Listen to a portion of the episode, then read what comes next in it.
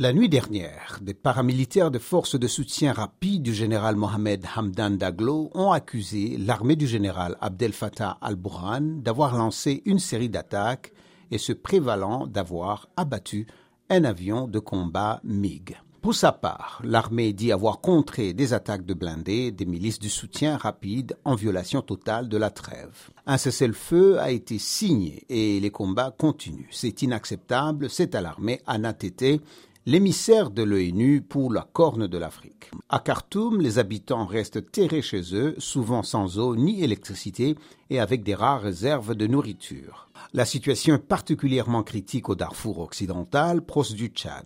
Des gangs à moto empêchent fonctionnaires et civils de se déplacer pour mettre en place les couloirs humanitaires prévus par le cessez-le-feu affirme Toby Howard, du haut commissaire de l'ONU pour les réfugiés. Selon lui, la ville de Zalengay est assiégée par des milices armées, les bureaux de l'ONU, les administrations, les banques et des maisons ont été pillés et les civils ne peuvent pas accéder aux établissements de santé.